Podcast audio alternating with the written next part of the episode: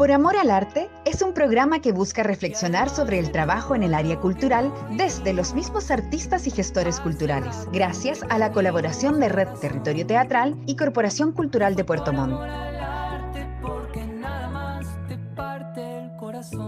Por Amor al Arte puede ser casi una falta de respeto histórica. ¿Ya? ¿Por qué? Porque hemos tenido que decir por obligación que por amor al arte hacemos las cosas. ¿Quiénes Porque hemos tenido que decir? Los artistas como yo, por ejemplo, que hemos tenido que trabajar y tratar de que nuestras pasiones y nuestro arte, para poder realizarlos de igual manera, tengamos que hacerlo casi por amor al arte.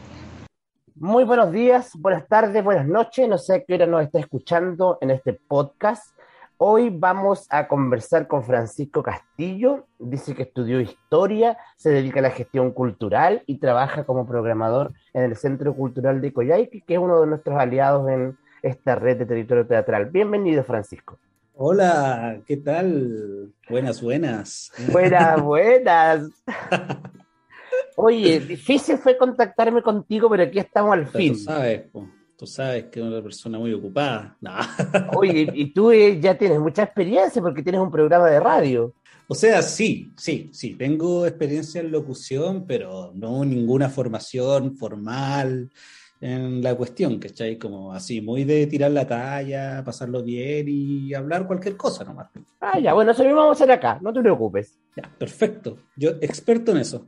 Bacán, te hice escuchar un audio, nosotros salimos a la calle a preguntarle a la gente qué le decía la, mm, o qué le resonaba con la expresión por amor al arte. ¿Estás de acuerdo con lo que dice el caballero? ¿Por qué te ríes? Difícil. No le, mira, no, no, es que no, ya.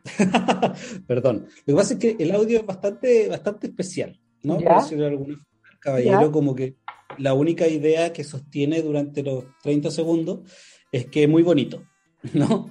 Es muy bonita la frase, ¿no? Entonces, Claro. como que la repite y tú le insistes y después, oh, que quede en evidencia acá, Manuel le corta, ¿no? Yo no sé si tú vas a mostrar el, vas a mostrar el audio, pero al final es como ya, ya, caballero, ya, si no me va a decir nada más. Entonces, actitud con la que yo no estoy muy de acuerdo, pero Ya. es un poco eh, como de censura, ¿no? Eh, Pero. no, no, estoy bromeando, estoy bromeando. Está bien, Caballero dice que, que algo muy bonito. ya. Que dice es algo muy bonito eh, porque es como el amor por el arte, ¿cachai? Una Claro. interpretación bastante literal, pero no por eso incorrecta. Eh, y, y eso, pues, creo que igual uno puede desmembrar harto sobre eso, aunque se escuche súper simple, ¿no? Ya, vamos haciendo ese ejercicio. A ti, a Francisco, ¿qué le pasa con la expresión, con la frase por amor al arte? Pucha, hay, hay una, hay una, eh, hay algo con lo que quizás no estoy muy de acuerdo detrás de esa frase, ¿Ya? ¿no? Y es que asumir que, eh, que el arte no te da réditos, ¿no? No te da réditos eh, materiales, económicos, ¿no? Entonces esa frase viene un poco de, de, ah, por amor al arte, es decir, lo voy a hacer sin esperar re- eh, retribución. Y que una visión, yo creo, un tanto decimonónica eh, y súper injusta para los y las artistas, ¿no? Eh, en el fondo que yo sé, yo sé, eh, yo como programador al menos he tratado de evitar estas situaciones, pero yo sé que a los artistas, los elencos, bailarines, actores, actrices, etcétera, siempre les piden o se las tiran, ¿no? Como de, oye, pero eh, hasta una función, ¿cachai? Así como al gratín, como si no fuera trabajo, ¿no? Entonces creo que por amor al arte eh, eh, esconde un poco esa visión, que hasta, hasta al menos un par de años era bastante hegemónica con respecto al arte, ¿no? Al arte como, como que fuera casi un hobby, ¿no? Para los profesionales los trabajadores y las trabajadoras de, del arte y la cultura, cosa que yo creo que eh, de a poco se ha estado derrumbando, ¿no? Gracias a, a que los mismos trabajadores del arte y la cultura se han organizado en torno a, a, a poner en valor su trabajo, ¿cachai? que yo creo que es súper justo. Podemos decir entonces que sin decirlo esta frase, eh, según lo que tú mismo me estás diciendo, hay detrás de este, o el subtexto de esta frase es, trabaja gratis para mí. Exacto. Mm. O sea, sí, sí, sí. O sea, se, o sea, mira, yo hay cosas que he hecho y hago y voy a seguir haciendo por, como se dice, entre comillas, el amor al arte. Entonces, yo, como te decía, hay cosas que voy a seguir haciendo y que hago constantemente y que hice, eh, por amor al arte, porque detrás de esa frase está esta, esta, esta como entrega, ¿no?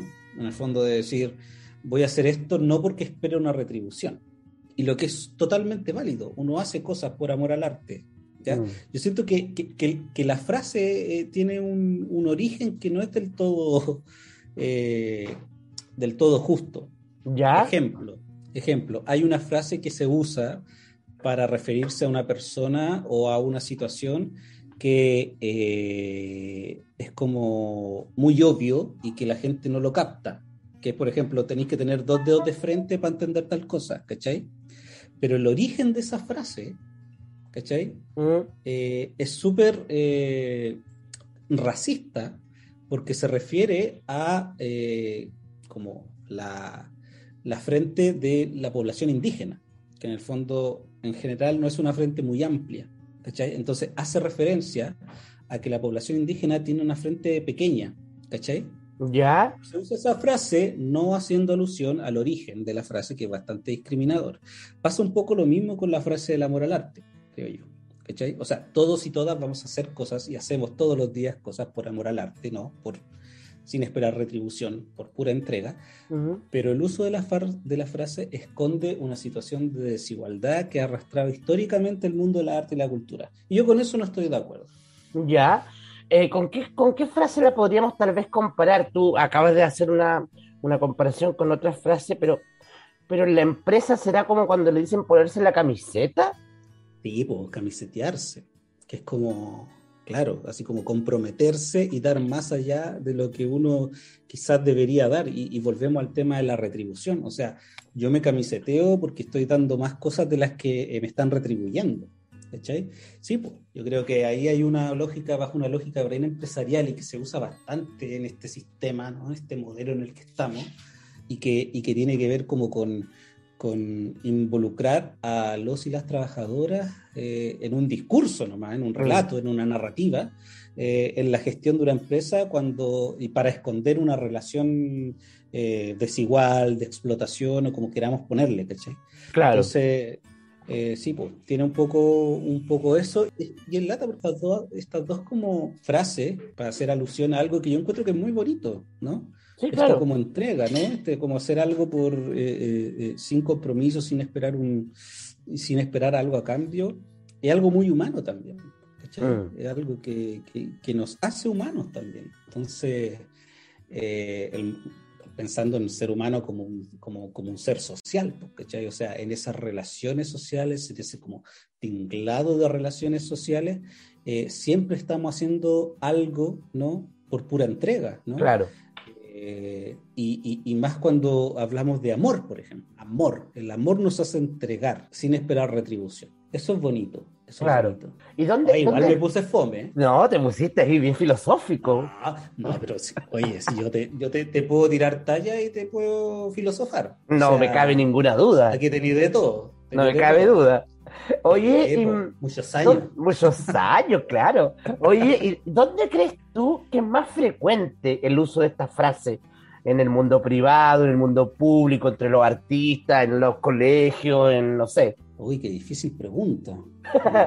sí, porque son dimensiones distintas. Yo creo que es bastante eh, utilizado en un entorno, en una relación que de alguna forma se establece y está mediada por un trabajo, por una acción, por una acción productiva. Y eso puede ser un entorno laboral, por ejemplo. Claro. O sea, yo estoy, eh, no sé, pues me quedo más horas de las que me corresponden, de mis ocho horas o nueve horas eh, diarias en la oficina, puede salir una frase como esa, así como, no, me quedé acá por amor al arte, o, vengo a esta actividad que está fuera de mi horario de oficina por amor al arte. ¿cachai? De hecho, nosotros en la corporación, yo, yo ahora que lo, que, lo pienso y que la verbalizo, eh, siento que la he usado varias veces, ¿cachai? ¿Ya? Porque en el fondo, eh, no solo los artistas eh, y las artistas sufren en el mundo y en el ámbito de la cultura, sino que los trabajadores de la cultura y trabajadoras de la cultura en general. Uno como gestor, en mi caso como programador, tenemos eh, un horario que de repente, no sé, hay que hacerse cargo de actividades que tú programaste, ¿cachai? En un horario que no corresponde a tu horario de trabajo, porque ese horario justamente es el horario en el que eh, las personas eh, salen del trabajo y pueden destinar cierto tiempo para actividades de corte recreativa, artístico, culturales. Entonces de repente te quedáis, ¿cachai? Mm. Te quedáis porque, no sé, pues tienes que ser anfitrión, tenés que controlar la entrada ahora con todo esto del COVID, ¿cachai? Y que no es remunerado eso tampoco, po. No, po, no es remunerado. Y muchas veces ni siquiera es compensado. Entonces mm. uno lo asume y se ríe un poco de esta situación que es bastante injusta y a la que estamos habituados en el mundo de la cultura. Y claro, lo tira como, esto lo hace, uno lo hace como por amor al arte, en el fondo porque estáis comprometido con la pega, por lo que, con lo que tú programaste, con claro. Etcétera. Pero, pero como te decía, detrás de eso hay, hay, hay, una, eh, hay como un modelo de injusticia con respecto y de desigualdad con respecto al trabajo de, eh, de las personas que, que, están más vinculadas al desarrollo cultural y artístico. ¿Y, tú crees que en otro ámbito se dé? Por amor al arte. ¿Mm? Más allá del laboral, dices tú. No sé, estoy pensando en... ¿En, qué piensas? ¿En qué piensas? Uy, pienso tantas cosas, Francisco, pero... pero mm, me, siento como en la belleza del pensar.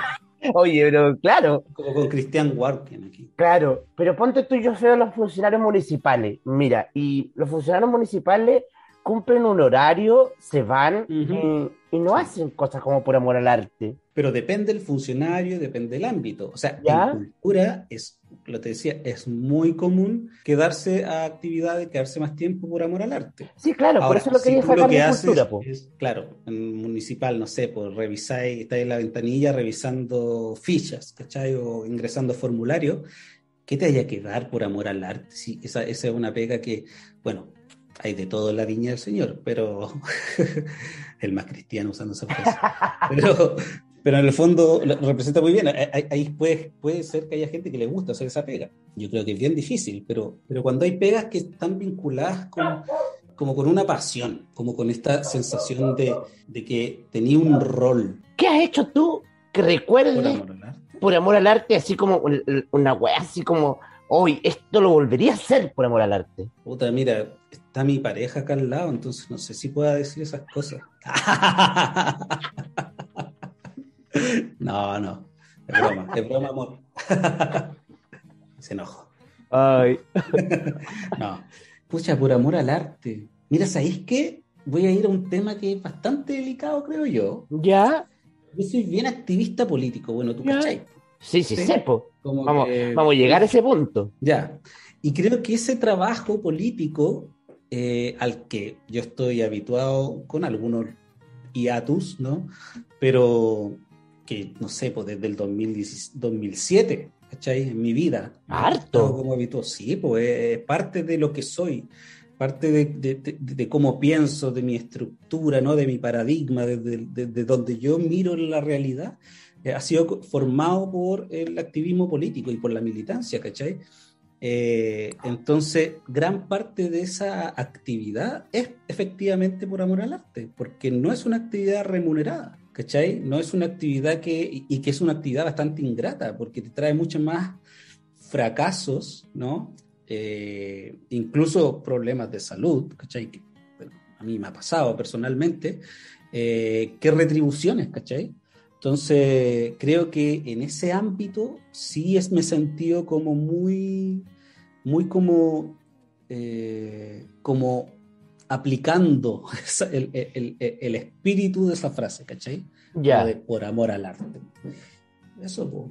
¿Y, ¿y qué, qué, de lo que tú recuerdes no volverías a hacer por amor al arte? O sea, Uf, no la hago nunca más.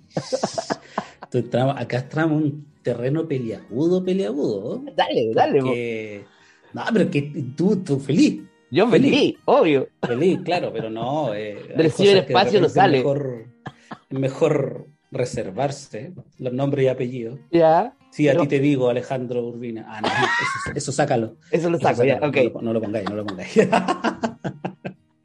Eh, pero sí, yo de repente, en este mismo ámbito de la política, y bueno, y tú debes conocer también, porque tenemos amigos en común, ¿no? Sí. Eh, que eh, hemos pasado situaciones similares. De repente hemos dado demasiado. Mm. demasiado a costa de desarrollo personal, desarrollo espiritual, desarrollo profesional. Y, y, claro, en ese contexto hay cosas que sí efectivamente yo no, no habría hecho, ¿cachai? No habría hecho, no habría dedicado el tiempo que dediqué. Eh, no sé, pues, hubo un tiempo en el que yo tuve, no sé, dos o tres años mi tesis pendiente, por ejemplo, por, por la militancia. Claro. ¿cachai? Porque ¿Dónde no era militas? una prioridad. Yo ahora soy militante de eh, Convergencia Social, el partido que tiene el candidato eh, a la presidencia, Gabriel Boric, ¿ah? número uno. Claro, chin. Y pues sí, ese es el canje. es el Obvio, canje. obvio. no, no. Estás en esa Eh, campaña entonces ahora. Yo sí, sí, sí, activamente en esa campaña, acá en, en, en la Patagonia, ¿no? Poniéndole el hombro a, no son tantos votos acá, pero, pero le ponemos el hombro acá a la campaña de, de Gabriel. eh, y, ah, de Gabriel, el amigo. Claro, claro. El amigo íntimo. Ya te subiste al árbol. Sí, pues. Claro, claro, me subí al árbol. Bueno, no sé si nos aguantará los dos ese árbol, pero Claro. Yo creo que a con ti sí. pero- aguanta. Oh, ay, qué feo, qué feo, qué feo. Oye, ¿y en la corpo en qué están? Pero no me digáis así. No, pero es que. es que Oye, pregúntale por mi perrito, no sé. Le voy a transparentar a la gente. estudio. Esto lo estamos grabando por Zoom, entonces yo veo las caras de Francisco. Es que te puede traer coletazo. Encima, No, pero menciona cosas bellas. Menciona cosas Ah, bellas. bueno, en la corporación estamos iniciando procesos de eh, evaluación, de gestión. Eh, ¿Ves que estaban haciendo el, plan de cultura? No, el plan de gestión. O sea, sí, sí. Acabamos de terminar la ejecución del plan de gestión eh, que fue financiado por Red Cultura, el MINCAP, eh, con un proceso participativo, con un proceso participativo eh, y que en este caso en particular, que, que fue bien bonito porque nosotros como equipo de programación y proyectos exigimos, ¿no?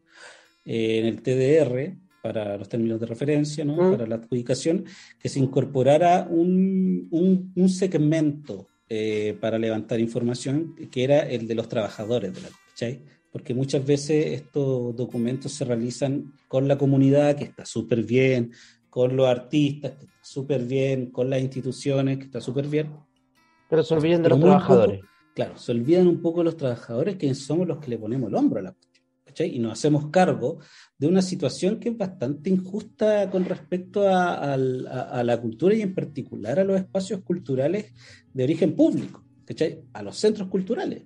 Eh, y aquí me voy a poner latero quizás, pero Dale nomás. eh, es- es- es- ah, bueno, cuando se habla, por ejemplo, de la educación y del problema que trajo la municipalización a la educación, esta desigualdad en la calidad de la educación, los procesos de acceso, de selección, etcétera, etcétera, es, yo no sé por qué, y es algo que yo he tratado un poco de, de mi escasa o, o- o- o como eh, novata eh, carrera investigador, ya, Ya, porque yo te hago de todo. tú le haces Soldador al arco.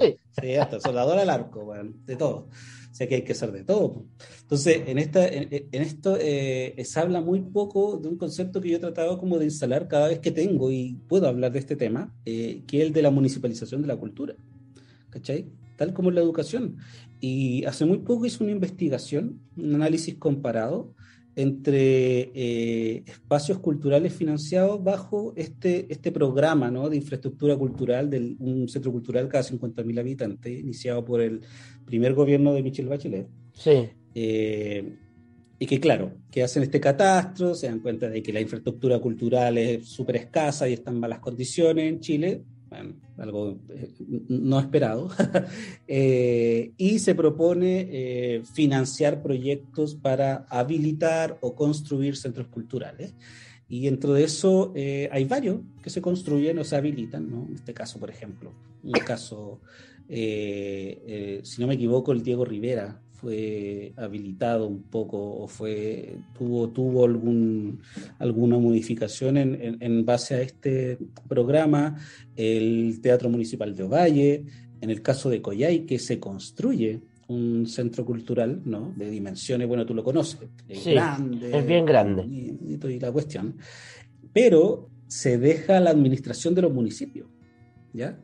Y ahí entran una cantidad de variables que lo menos que hacen es garantizar el acceso, que es lo mínimo, ¿no? El acceso a la arte y la cultura, ¿cachai? Mm. O sea, cuando uno habla de eh, la cultura como un derecho, eh, más allá de esta visión de la cultura que es más genérica, ¿no? Y que habla como de cultura como prácticas culturales, comportamientos, modelos que también deben ser garantizados. O sea, cada persona tiene el derecho a vivir de acuerdo a una identidad, ¿no? A una historia, a un patrimonio, con sus prácticas culturales y comportamientos y el Estado solo debe resguardar. Pero también cuando uno habla como de la cultura ligada como a las expresiones artísticas, ¿no? Eh, artístico-culturales, eh, también hay un, eh, desde un enfoque de derecho, no es solo el acceso, ¿cachai? O sea, no es solo como eh, garantizar que la persona pueda, tenga una oferta programática a la que acceder, sino más bien cómo tú llegas a los distintos públicos para hacer efectiva esa oferta, por un lado, ¿cachai? Mm. Porque sabemos que hay elementos que que, incluso personas que pueden tener los medios ¿no? y la posibilidad de ir a una actividad artístico-cultural no van a ir porque hay un hábitus, como decía sí. ¿no? Hay una forma de relacionarse con el arte desde, desde el inicio, ¿no? Desde, desde tu cuna familiar, desde la escuela, que de repente tú cuando destinas tu tiempo de recreación no piensas en ir a una obra de teatro porque no, es algo a lo que estés habituado, aunque tengas los recursos. Entonces, una cosa es ir a los públicos, ¿no? Destinar y volcar la programación para ir a los públicos y atraer a los públicos, buscar a los públicos. Y la otra es generar las condiciones, que esta, este es como la otra patita del enfoque de derecho en cultura que yo, yo al menos eh, eh, eh, como que predico, ¿ah? que también no solo el acceso, ¿cachai? No, no, te sirve solo tener la oferta e ir a buscar a los públicos, sino que también generar las condiciones para que los públicos puedan desarrollar procesos artísticos.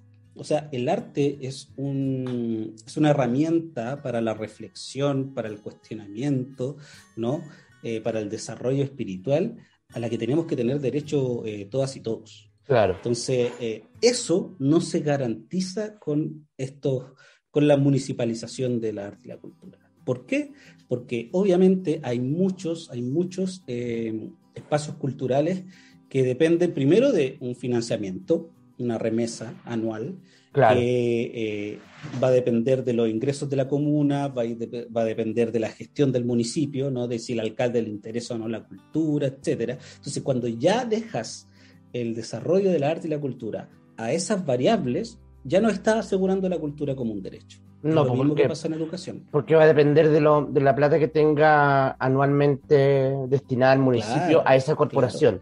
¿Qué es lo que le pasa a varias corporaciones de, Chile? O sea, tú, tú en este análisis comparado, yo recuerdo que comparé, por ejemplo, la realidad de eh, la Corporación Cultural eh, de Ovalle ¿Ya? Eh, y la realidad de la corporación de nosotros, de Coyhaique, y la realidad de,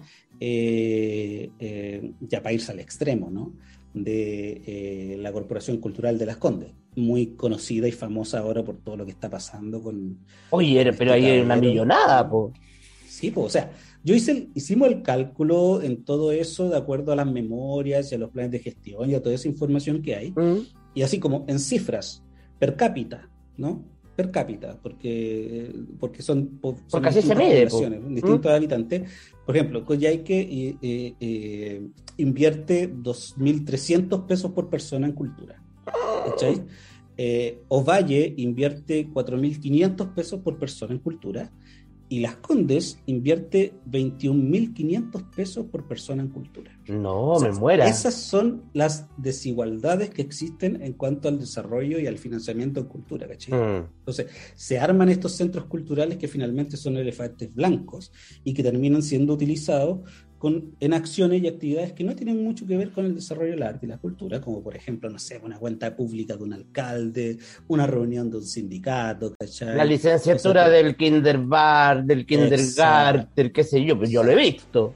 Sí, pues, o sea, ¿quién no lo ha visto? O sea, yo lo he visto, yo lo veo, ¿cachai? Entonces. Tú abres la eh, puerta de los cabros chicos.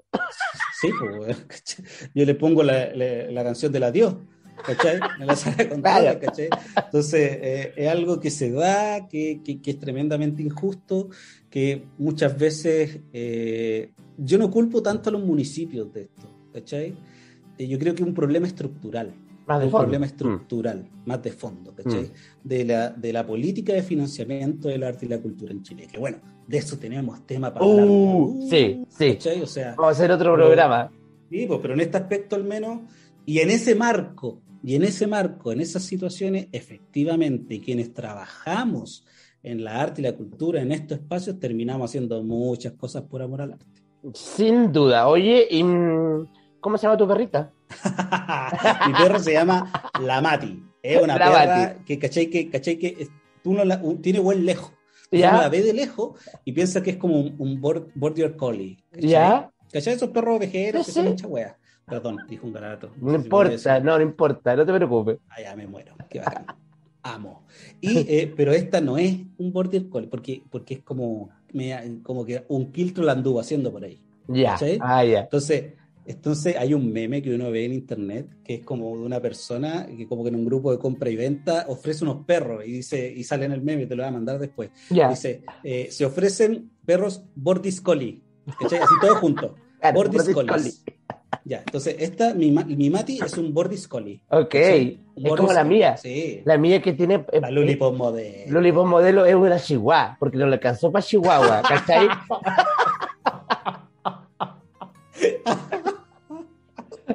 Sí. O sea, igual regia. No, Regia tú- modelo. Claro, No. arroba, arroba Lollipop modelo por si la quieres Búsquenla en Instagram, por favor. Sí, ella es muy reflexiva, es muy de pose, es muy de pose, Obvio. muy American Next Dog Model, weón. Así como. ¿cómo se saca esa foto del perro, weón? ¿Cachai? Y está ahí ella, modelando. ¿Cachai? Pose, pose, weón. Yo digo, weón.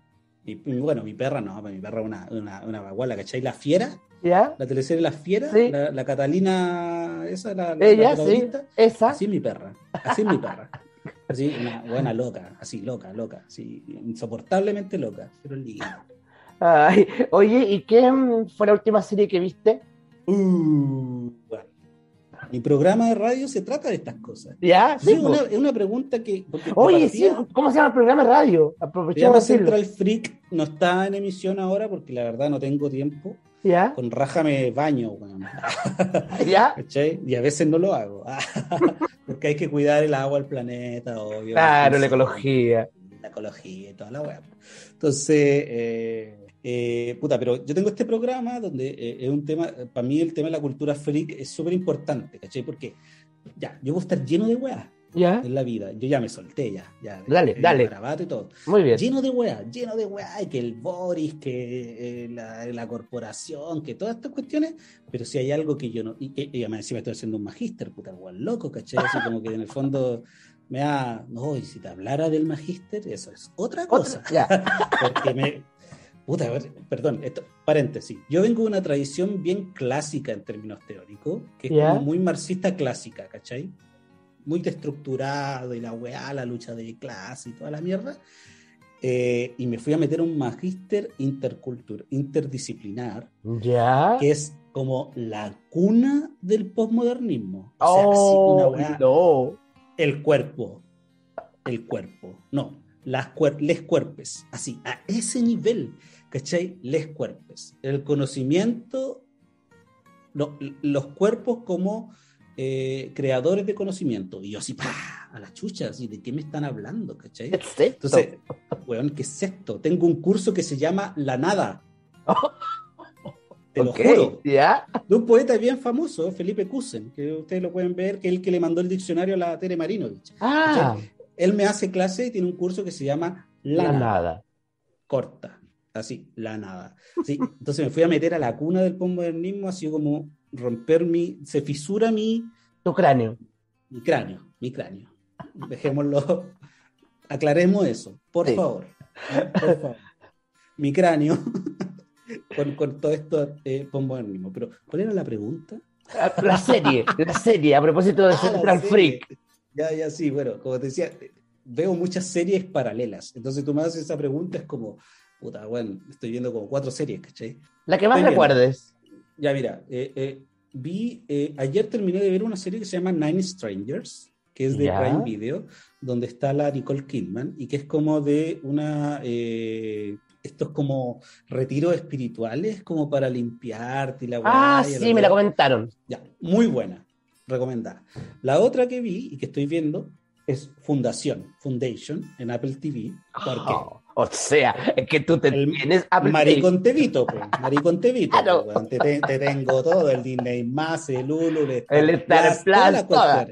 Las Cali, las Mojojojo, Todas las- servicios todas Ya. Entonces, esta weá en el Apple TV eh, es una serie de Isaac Asimov. O sea, no es de Isaac Asimov. Está basada en los libros de Isaac Asimov, que es un escritor, bueno, muy conocido por la ciencia ficción y cómo mezcla el tema particularmente de la ciencia. Mm. Y es una serie muy buena. Lleva dos capítulos, así que todas las personas que tengan la oportunidad de verla en Apple TV o en Cuevana 3, métanse al Cuevana Cuevana ahí. 3, ya va, ya va como en Cuevana- el. Sí. Sí, Cuevana 8. Cuevana 3 ahí, vean la sí. claro. Entonces, ahí pueden ver Foundation y es una serie Ya. muy buena. Y lo por último, que te vi, obviamente, la serie que está de moda, porque yo, full corazón coreano, Ah, pero Eh, claro, el juego del calamar. el juego del calamar. po, Total, te es total. Lo, lo sé, lo sé. O sea, weón, cállate, po. Cállate, escucho K-pop. O sea, te tení del año que me pidáis. Que, Te puedo hablarte de todos esos temas. Weón, te puedo citar a la Luli, a ese nivel. ¿Cachai? Así Oye, como, fuerte. qué bueno. fuerte. Oye, Francisco, Te muchas manda, gracias. te manda. Ya me estáis cortando. Sí, te voy a cortar un estoy pasando pero- súper pero- bien, weón. Oye, agradecer. Ya me puse, ya, ya di la lata, ya di la lata. Y Está ahora ya bien, estoy así como súper. suelto. Está bien, es que mm, Bueno. tú sabes que los tiempos en Spotify son muy Ay, limitados. Los tiempos, los tiempos de la televisión. Los tiempos de. Spotify. Oye, muchas gracias, de verdad lo pasé increíble. No, gracias a ti, gracias a ti por pensar en mí para este, en este humilde servidor. ¿ah? No soy un artista, pero tampoco soy menos. Claro, solo una pausa Eh, le pido para Francisco Chileno. Sí, bo, para este roto chileno. ¿ah? Ay, oye, muchas Para esta gracias. cola chilena. Ay, eso. Gracias por acompañarnos en un nuevo capítulo de Por Amor al Arte, donde cada semana conversamos con un invitado sobre el trabajo en culturas y artes. Las opiniones vertidas en el programa son de exclusiva responsabilidad de quienes las emiten. Este podcast es financiado por el Programa de Apoyo a Organizaciones Culturales Colaboradoras del Ministerio de las Culturas, las Artes y el Patrimonio Convocatoria 2020.